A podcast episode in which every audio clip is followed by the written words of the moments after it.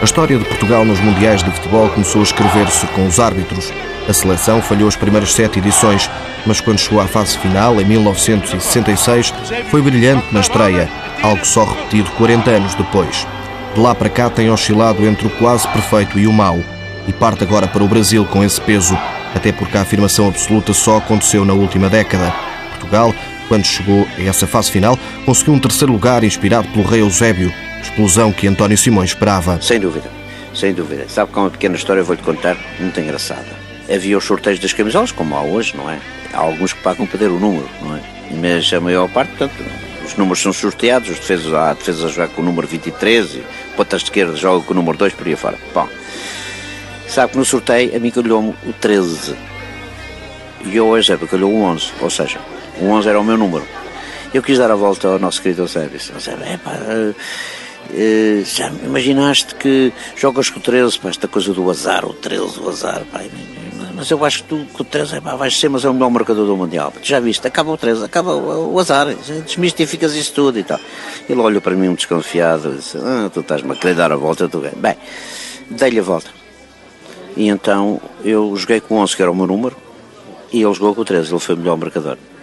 E nós depois mais tarde rimos com isso, abraçámos-nos, porque o Eusébio de facto foi o melhor marcador, mas não foi só o melhor marcador, ele foi o melhor jogador. Nesse Mundial, ele foi o melhor jogador, indiscutível tal como muitas coisas a gente vê aqui, ainda agora vi no Benfica-Sevilha, a quem se deu o prémio de melhor jogador. Portanto, há aqui uma, uma corrupção intelectual terrível dos interesses dos sponsors que me lega a fazer esta crítica.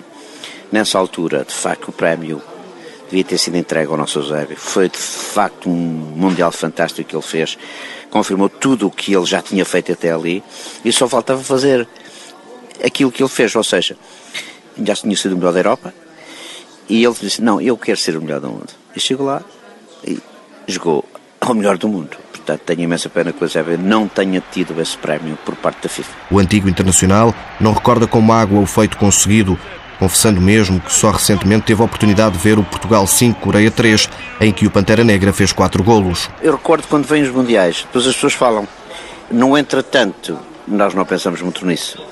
A questão dos magriços eh, é muito interessante às vezes ir na rua e uh, me chamarem magriço, já tem acontecido.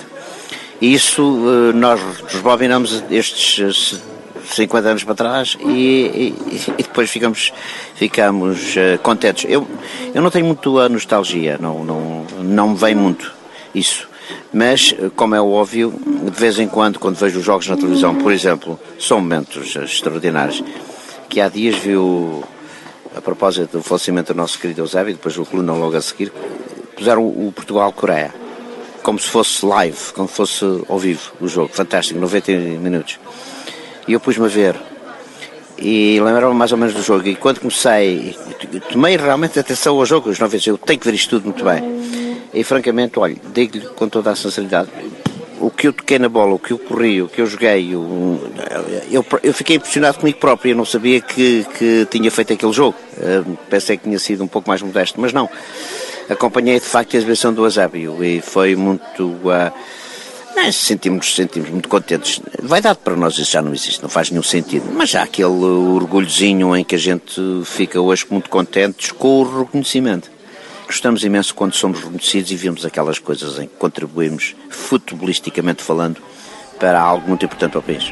Otto Glória justificava ao jornalista Artur Agostinho, no final do jogo, que Portugal entrara demasiado confiante e depois teve que reagir ao 3-0 dos coreanos. Como aconteceu a Coreia marcar três golos e lançar um pouco de desnorte nos nossos setores defensivos? primeiramente, eu devo dizer que eu tenho mais intuições e havia avisado aos jogadores que tivessem cuidado, porque nós, portugueses e brasileiros, somos do, dos extremos, 8 ou 80.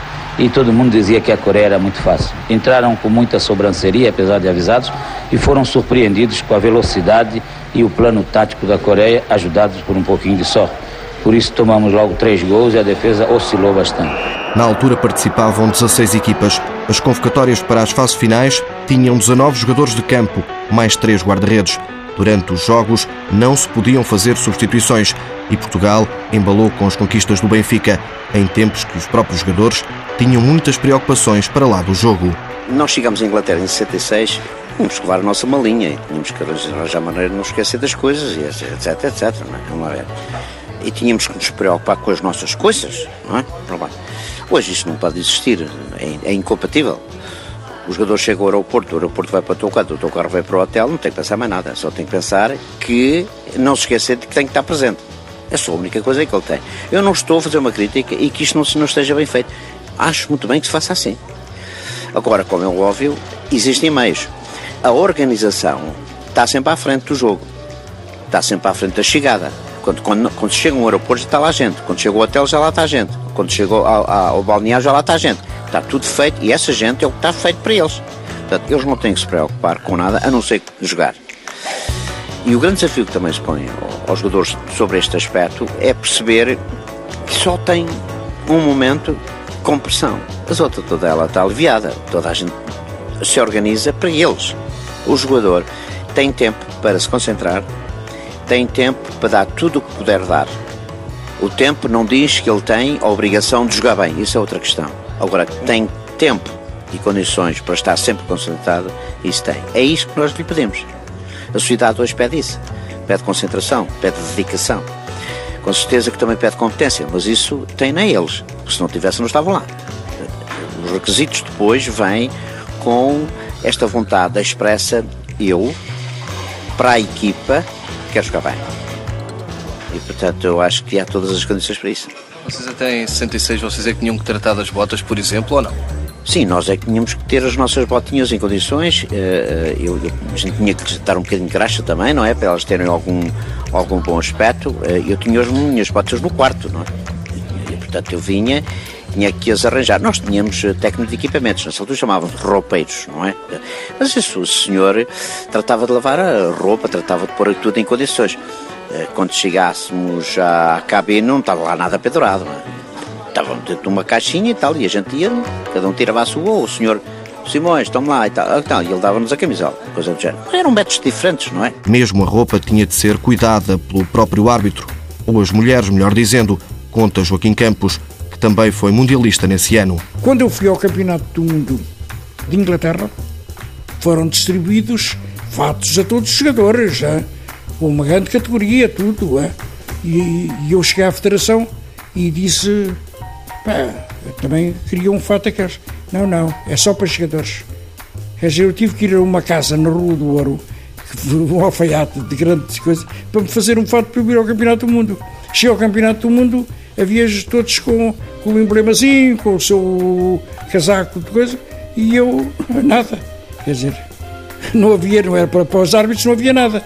Quando eu fui para quem fazia os equipamentos eram as mulheres de alguns árbitros, sabiam tricotar e arranjar umas camisolazinhas com isso. Ah, esta é bola branca, só havia três equipamentos, que era, que era o branco, o preto e o cinzento. Só, mais nada. Hoje andam aí de folclore, que é todas as cores, tudo. Nós não. Agora é, é esta marca que dá uma, é aquela marca que dá outra, aquela marca que dá para os árbitros. Nessa altura, também o dinheiro tinha menos valor. Pagava nessa altura um árbitro 50 francos suíços por dia, quando o franco suíço era 6 escudos e 50 centavos. Quer dizer, portanto, veja quanto era. Ora, 3, 3 vezes 5, 15, 15, 6, 6, 500 escudos, não era? 500 escudos que se, que se ganhava aproximadamente. Mas nada, estava tudo pago, com hotéis e essa coisa, tudo pago. E hoje vai ver, hoje temos um Proença a ganhar 66 mil euros por época, a ganhar aquilo. Mas está bem, muito bem. Eu não tenho, não tenho remorsos nem censura nada. Eu hoje vou ao aeroporto despedir-me dos árbitros internacionais.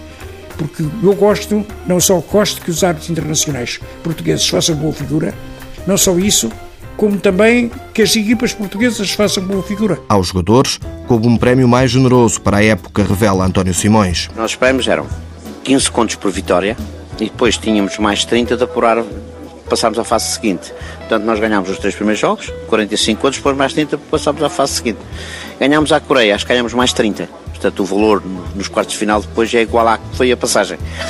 Portanto, isto é um dinheirinho que na altura nos serviu muito bem, não é? Não, não são fortunas, como é lógico. Já em Espanha e Itália se ganhava 10 vezes mais do que se ganhavam aqui.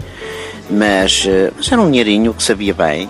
Nós também pensávamos nele Às vezes as pessoas falarem de que não, todo tempo, assim, mas a gente já com amor à camisola. Eu nunca fui muito apologista dessa frase. Eu acho que se deve falar em ser um bom profissional, ser honesto. Tem que se ter amor àquilo que se faz, mas a questão da camisola, na minha opinião, é importante. Mas se ele é honesto, ele pode vestir qualquer camisola. A honestidade não está na camisola, a honestidade está na atitude. Portugal nunca mais repetiu o feito de 66, embora tenha ficado perto 40 anos depois.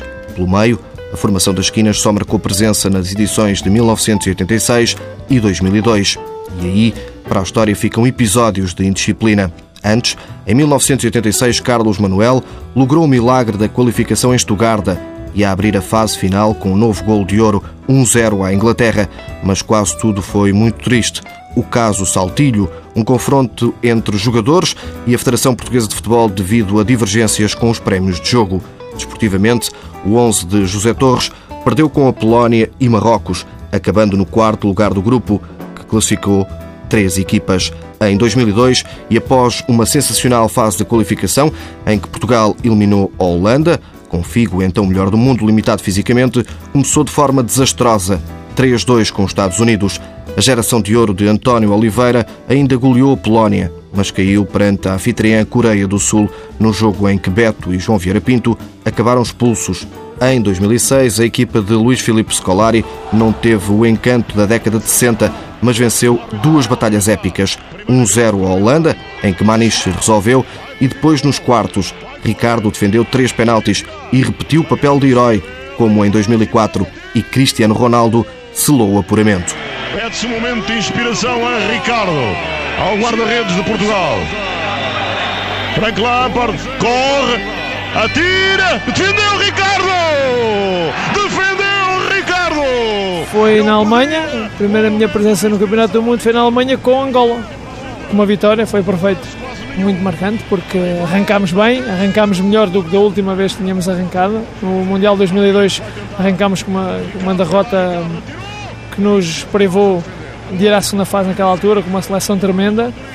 Uh, e ali começámos a ganhar, que dá logo uma margem de, de manobra e, e um, lá, um, um, esforço e um, e um elan diferente para, para os outros dois jogos. Portugal ficava entre os quatro melhores do mundo, mas não foi além disso. Caiu nas meias finais perante a França, como nos europeus de 84 e 2000, vergado a uma grande penalidade de Zinedine Zidane. Quando se chega à fase final, esquecem-se os sacrifícios e as tristezas. Tal é a honra e a responsabilidade de ter às costas uma nação e nem mesmo os muitos dias longe de casa ou da família afetam. Quando há uma família que era o que existia, passa-se bem. É óbvio que estamos privados de, de, daquilo que mais amamos, são a nossa família e os nossos filhos, mas uh, o lado profissional assim o exige. Uh, eles também estão perto, sempre que é possível estão perto. Isso são, vá lá, sacrifícios em trajes, porque para mim não é nenhum sacrifício e para os meus colegas também seguramente que não, mas têm que ser feitos porque com a família que nós tínhamos, uh, vá lá, aqueles 30 ou 40 dias que passávamos juntos, uh, pareciam 3 ou 4, porque era tudo muito rápido, porque realmente desfrutávamos de, de estar em conjunto.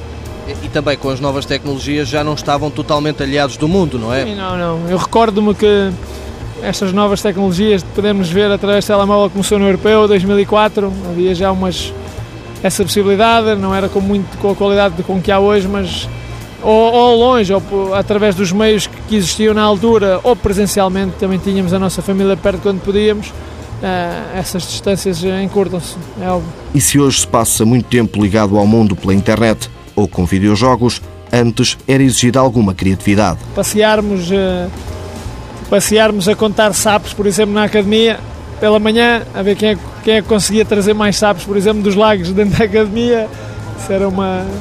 Tínhamos que ocupar o tempo de alguma maneira e ali na academia era difícil porque estávamos, além de estarmos em estágio, estávamos abandonados quase do resto da, da do mundo, porque aquilo era um sítio bastante deserto, só a academia do Sporting ali, uh, e tínhamos que ocupar o nosso tempo.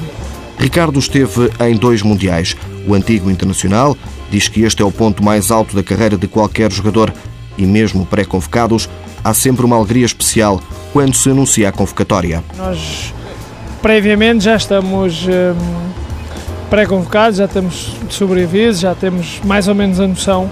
Naquela altura eu tinha a noção e não deixou de ser uma grande alegria estar presente num primeiro Mundial. Uh, e foi pá, uma alegria tremenda. Foi o culminar de um primeiro grande objetivo estar no Mundial uh, e logo tão pouco tempo depois de, de, começar a minha, a minha presença na seleção nacional foi, foi um marco importante. Depois o segundo já é a sequência do primeiro. Temos o europeu no meio também, depois tens outro mundial, já estamos mais, mais, mais experientes, mais os anos vão passando, vamos evoluindo, vamos crescendo também com a seleção. Agora, qualquer chamada que tenhas à seleção nacional, qualquer jogo que faças, eh, seja um evento de Campeonato da Europa ou Campeonato do Mundo, é sempre uma alegria tremenda estar presente. Há uma diferença entre europeu e mundial. Vocês, eh, depois, quando lá estão dentro, eh, sentem isso ou não?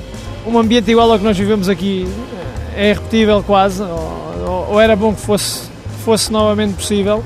Agora, o Mundial é um ambiente diferente, há uma, uma maior exposição ainda do que do europeu e nós notámos do europeu em Portugal o ambiente não foi igual ao europeu de 2008, mas quer dizer, nós portugueses tivemos um conforto enorme da parte dos imigrantes, porque Portugal é sempre, no, no país em que foi também onde há uma grande comunidade portuguesa ali ao seu redor também, agora o Mundial é um Mundial e o Europeu é um Europeu. O sentimento com que o jogador vai é o mesmo, que é tentar triunfar. Ricardo não está só quando diz que ficou de novo um amargo de boca e a sensação que Portugal podia ter chegado mais longe, descreve o jornalista Manuel Casaca. Cheguei a acreditar que isso era possível.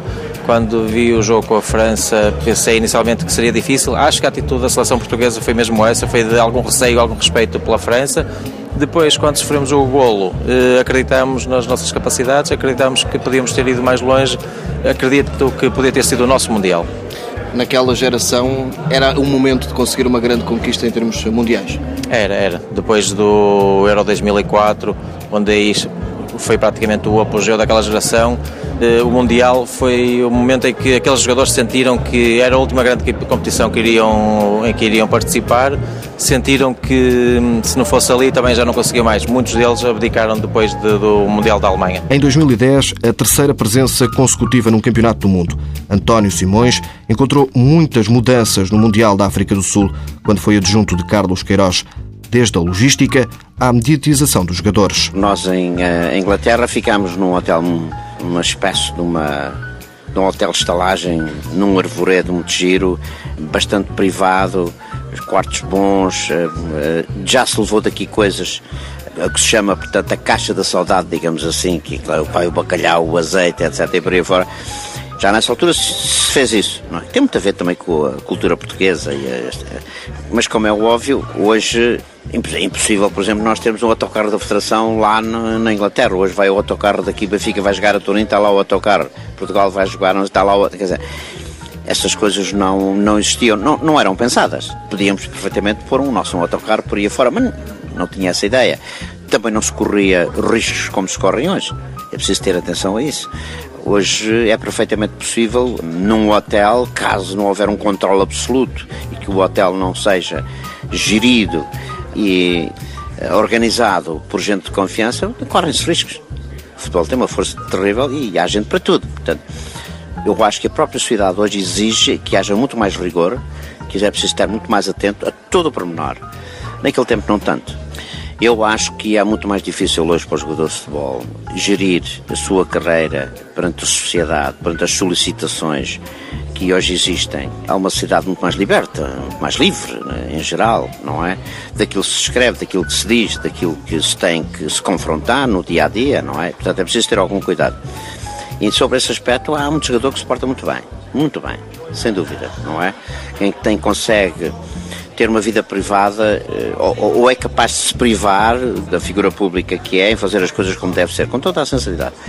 É muito mais difícil, portanto, nós éramos mais ídolos, eles são mais estrelas, mas é a sociedade que exige que sejam. Eu me lembro-me, acho que uma vez ou outra vi numa revista Cor-de-Rosa, que hoje se chama Cor-de-Rosa, que era uma revista que era a Flama ou a Gente, já não me lembro. É, mas eles estão em todo lado. As publicidades à volta hoje do futebol é uma coisa extraordinária. Eu lembro-me ter feito um, uma publicidade, eu e o nosso querido falecido Vitor Damas, fizemos o Palma Olive, falava da barba, a minha barba é dura e difícil, eu lembro perfeitamente disto. E deram, acho que foi 30 contos, uma coisa qualquer, para aquele tempo. Quer dizer, houve um ou outro que fez isto, eu por acaso fiz. Não havia essa mentalidade de rentabilizar a imagem. Hoje os clubes têm departamentos comerciais, departamentos de, de marketing. Isso não, não existia. Eh, eu tinha uma camisola por ano Hoje eles têm três por jogo. Tudo isto se alterou. Não? Nós vivemos num mundo completamente diferente e, portanto, uh, é mais difícil para os jogadores. Na última presença, em 2010, o 11 de Carlos Queiroz ultrapassou a primeira fase com dois empates com Costa do Marfim e Brasil e uma goleada 7-0 à Coreia do Norte. Para os oitavos, sofrer o primeiro golo e cair perante David Villa e a Espanha, que viria a sagrar-se campeã pela primeira vez. Pedro Proença será o nono árbitro português presente numa fase final do Campeonato do Mundo, na esperança de chegar onde os antecessores falharam, dirigir o jogo da final. António Garrido foi o que esteve mais perto de o conseguir, mas acabou por se resignar ao encontro de atribuição do terceiro e quarto lugares no Mundial de 82, realizado em Espanha. A participação da arbitragem portuguesa é anterior à da própria seleção. Vieira da Costa foi o primeiro a dirigir um jogo entre a República Federal Alemã, que se viria a sagrar campeã, e a Turquia, na primeira fase de 54, organizado na Suíça. Joaquim Campos foi, no entanto, o primeiro juiz português a marcar presença em duas fases finais, arbitrando também o República Federal Alemã Irlanda do Norte, na Suécia 58, momento que não esquece, até porque coincide com a estreia de Pelé. Todo o árbitro que vai a uma competição desse género deve sentir-se satisfeito e orgulhoso. Foi isso que sucedeu comigo, mais tanto mais que pela minha juventude, não é? Portanto, ainda não muita experiência aqui, embora já estivesse lançado nos campeonatos nacionais, não é? Mas de qualquer forma foi, foi sempre uma grande satisfação.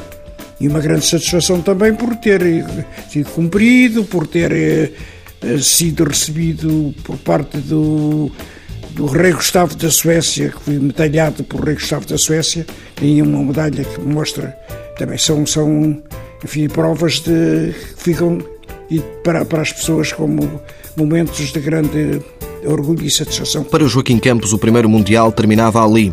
Depois seguiu-se o Inglaterra 66, onde dirigiu o Argentina 2, Suíça 0, em que Eusébio e a seleção portuguesa se deram a conhecer ao mundo. E mesmo só com um jogo arbitrado, há muitas histórias, umas amargas, que levam Joaquim Campos ainda assim a sorrir. Quem foi o meu assistente era um árbitro russo. Foi o árbitro russo que depois foi, esteve na final e que o acusam de ter sido golo ou não ser, a bola bateu em cima ou passou em baixo. Só que o árbitro russo, um calmeirão, tipo com um porte atlético extraordinário.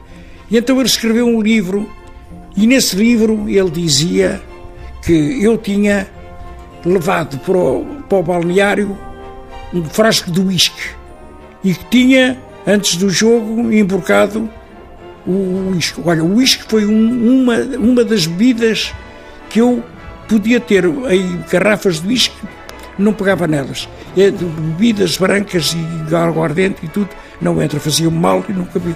Ele fez essa, essa afirmação de que eu tinha estado antes do jogo a beber o uísque por um frasco. É claro que eu cheguei cá a Portugal, depois de ter conhecimento, isso veio na imprensa também, depois de ter conhecimento, e fui à Federação Portuguesa de Futebol, onde o César Grácio era nessa altura eh, de lá do, gabinete secretário-geral da, da, da, Federação nessa altura. E eu dei-lhe conhecimento do caso e que não podia ficar assim. Porque isso tinha que ser posto a pôr, tinha que se pedir um inquérito, porque o outro árbitro assistente também podia ser uh, testemunha. Sabe o que é que ele disse? Ah, não se meta nisso, pá. Isso agora vamos, vai um problema, pá. Uh, é, é capaz de é claro, eu fiquei com a fama de que era um indivíduo, um bêbado que tinha depois jogo, eh, depois devido umas, umas, umas golfadas de, de, de whisky. É? Essas são situações que aconteceram. E, e nesse jogo também, antes desse jogo, um, um jogador de argentino que era extremamente mau a jogar a bola, pá, não me lembro agora, não me recordo o nome dele. E então esse jogador foi expulso. Foi expulso e não quis sair do campo. Não quis sair do campo. Só que só saía se viesse uma pessoa que soubesse falar espanhol para, o, para lhe dizer ele porque é que ele tinha sido expulso. Quer dizer, o jogo sendo interrompido, aquela coisa toda. Depois eu apitei-os a seguir, uh, apitei-os a seguir e eu estava, quer dizer, vamos lá ver o que é que este.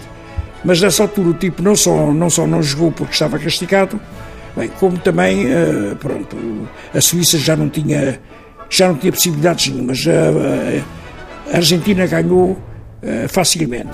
E nessa altura também nós íamos ao, às cabinas ver as botas dos jogadores. Tinham pitões de alumínio, a, a, altura, a espessura, que pudesse ferir as pernas dos, dos, adversários. Mas o que é que íamos fazer ao balneário?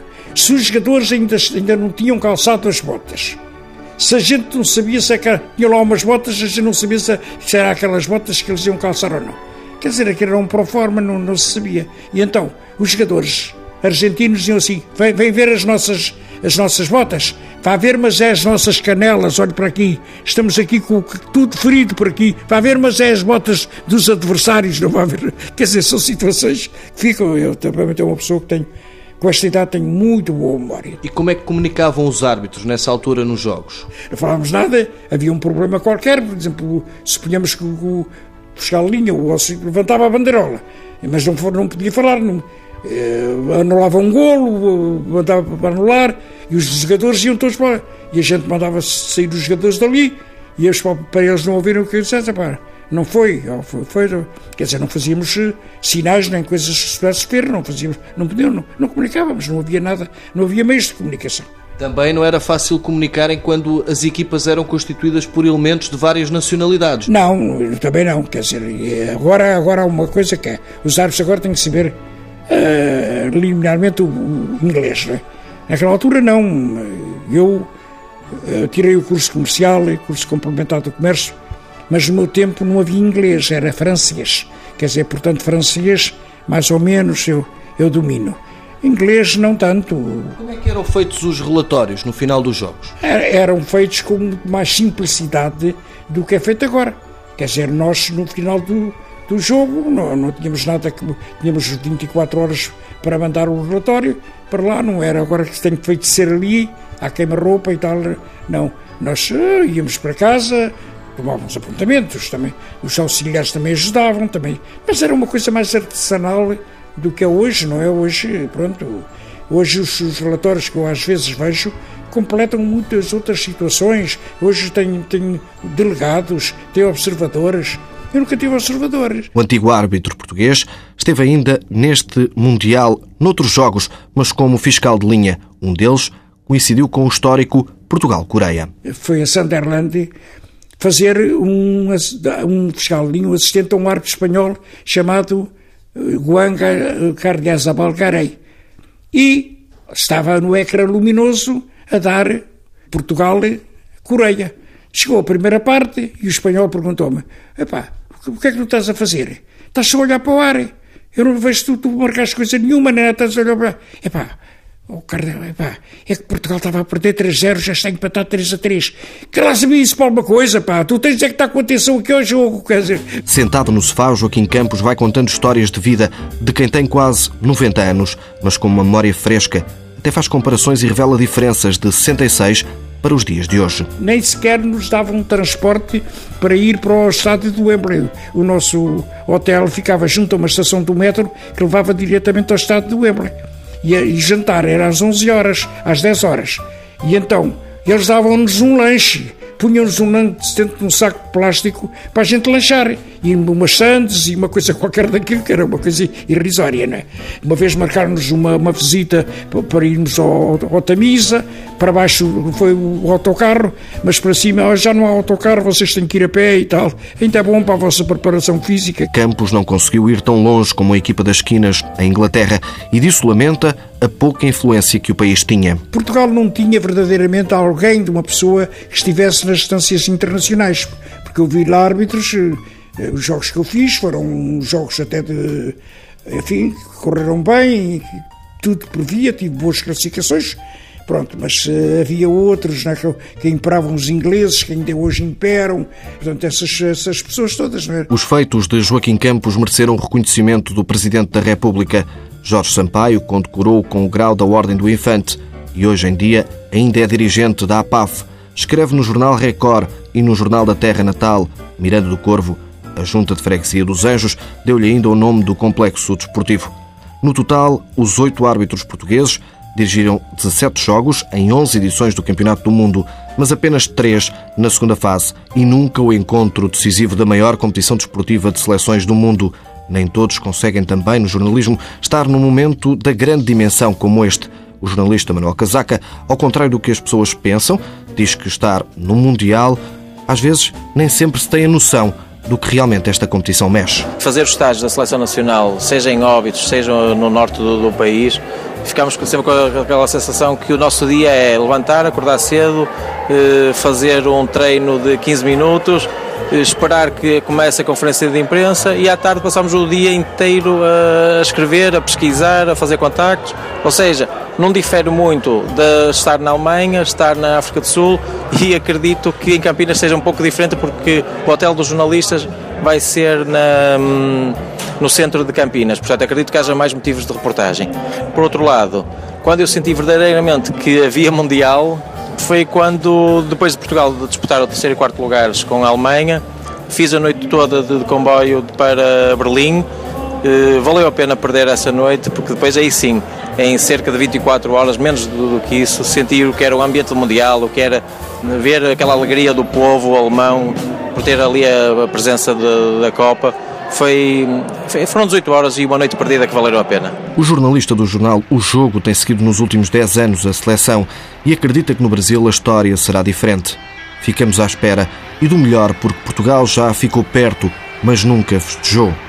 Seja como for dentro de campo, os portugueses voltaram a fazer história no Brasil e, pela primeira vez, há três selecionadores na fase final da maior competição de seleções, o que deixa Paulo Bento envaidecido sendo este o reconhecimento da qualidade dos técnicos nacionais. Acima de tudo, uma satisfação e um orgulho por estarmos uh, representados numa das competições mais importantes, se não a mais importante uh, competição de, de, seleções e que no fundo é prova da, da qualidade dos treinadores portugueses e do trabalho que têm desenvolvido, da dedicação que têm à sua profissão e por isso, naturalmente, como português, satisfeito e orgulhoso e desejar-lhes as maiores felicidades também na competição e não, não estando, logicamente, Portugal uh, envolvido nessas disputas diretas, que sejam o mais felizes possível. Carlos Queiroz no Irão, Fernando Santos na Grécia e Paulo Bento por Portugal têm ambições e desejos diferentes neste Mundial, mas todos querem continuar a fazer história, seja ela escrita em que língua for.